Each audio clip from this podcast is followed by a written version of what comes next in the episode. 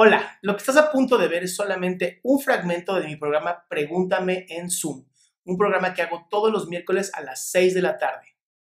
Yo creo, no sé si todo va de la mano, pero son tres cosas que me tienen a mí ahorita como que un poco desequilibrada. Sí. Este, soy, soy mamá de dos niños de cuatro y dos años. Eh, tengo, voy para un año de separada de lo, del papá de mis hijos. Yo me casé, este, pues ahora sí que yo no sé si decir a la antigüita o lo que es lo normal, porque pues me casé, tuve mis hijos, todo en orden, no sé si, si, es correcto decirlo así.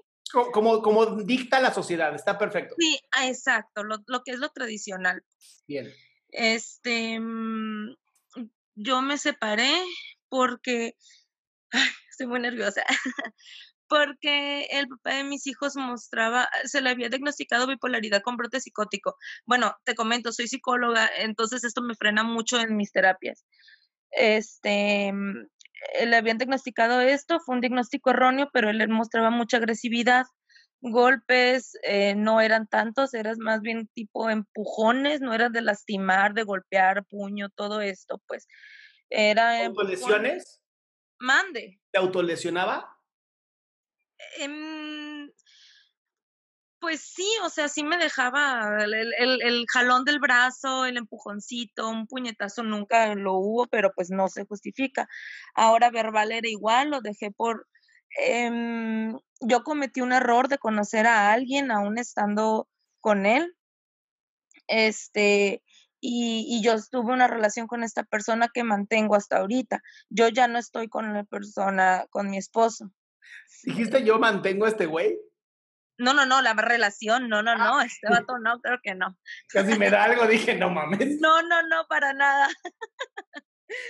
no mantengo la relación con esta persona es, es, eh, te puedo decir, yo no te digo que es el príncipe azul porque pues nadie lo somos, pero sí es todo lo que yo siempre esperé de una persona, de una pareja, todo, totalmente. Ok.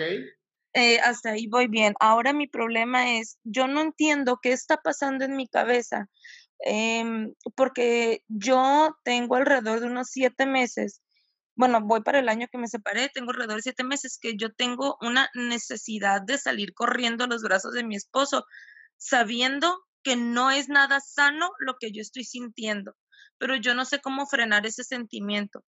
A mí lo que me mueve mucho es esas, esa necesidad y el hecho de que yo veo a mis hijos y me da, me siento culpable del, de lo que pues que prácticamente fue lo último malo que hubo en la relación, pues el que yo estuve con otra persona y que pues prácticamente por, por eso fuese lo que nos separamos. Y ver a mis hijos que están sin el papá me hace sentir muy culpable. Ok, a ver, eh, déjame, dime. déjame empezar por partes, ¿no? Sí. Eh, tú le eres infiel porque estabas viviendo violencia. Sí, así.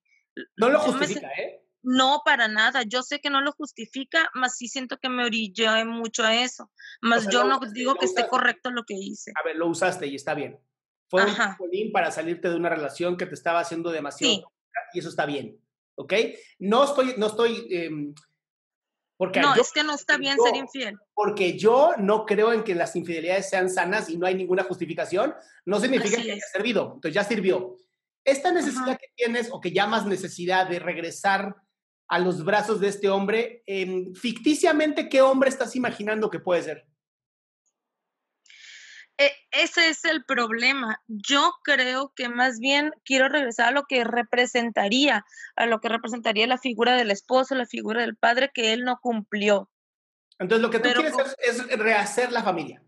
Exacto, rehacerla y, él, sí tiene la capacidad, él sí tiene la capacidad de rehacer una familia, ya está curado, ya no es violento, ya demostró con años que él ya es un gran hombre, que no, te va a violentar jamás.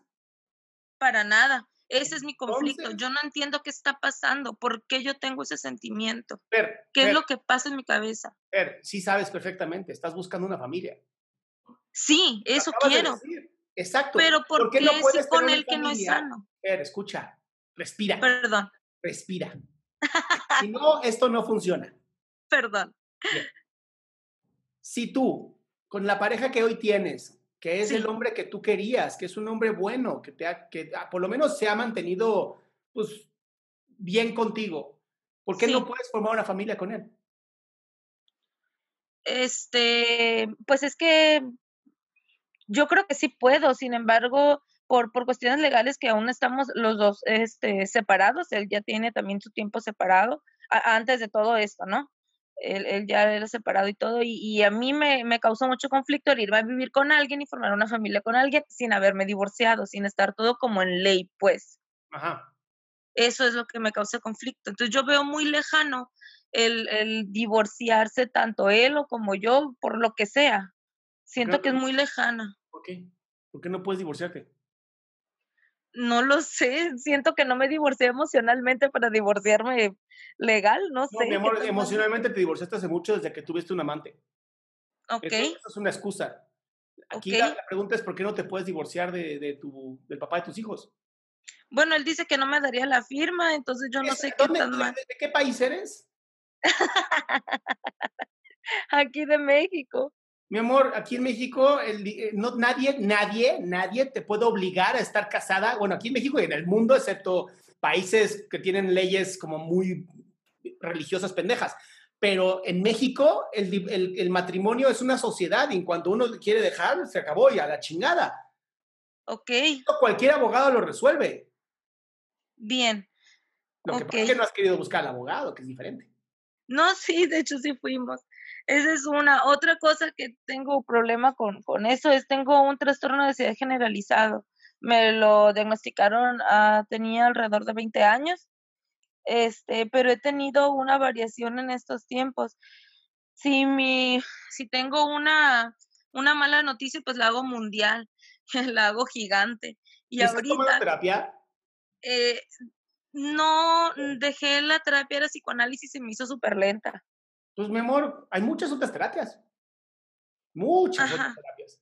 Mi recomendación es que empieces a tomar terapia de nuevo porque ahorita estás teniendo estos eh, distonías cognitivas de generalización que te están lastimando y que te hacen ver cosas que eran muy grandes, las ves muy chiquitas, como, ay, pues el papá de mis hijos no era tan malo, y cosas que son buenas para ti, las ves muy negativas, con, y, y si no, y si me sale mal, y si, entonces este tipo de pensamiento ya se convirtió en este proceso constante de manipulación de tu propio no yo. El no yo es la parte negativa que todos tenemos, para que explique la gente. Entonces, mi recomendación ahorita, mi cielo, es abogado, para que ya te liberes de ese problema, así agarras al abogado y dices, resuélvelo, y tú te olvidas de eso. Y dos, terapia, pero no psicoanalítica. Yo me iría, yo me iría o gestalt o cognitivo conductual. Sí, no he encontrado cognitivo conductual. Hay muchísimos. Eh, ¿Hay alguna que pueda llevarlo yo en, en con línea, así pues? Sí, mi amor, métete a mi página adriansalama.com. Ahí viene una parte que dice contacto y te conecto con varios terapeutas, ¿va? Ah, eso, perfecto. Muchas gracias. A ti, mi cielo, bye. Bye bye. Qué gusto que te hayas quedado hasta el final. Si tú quieres participar en este evento, recuerda que solamente acepto a 20 personas y puedes entrar todos los miércoles a partir de las 6 de la tarde en www.adriansalama.com. Espero verte.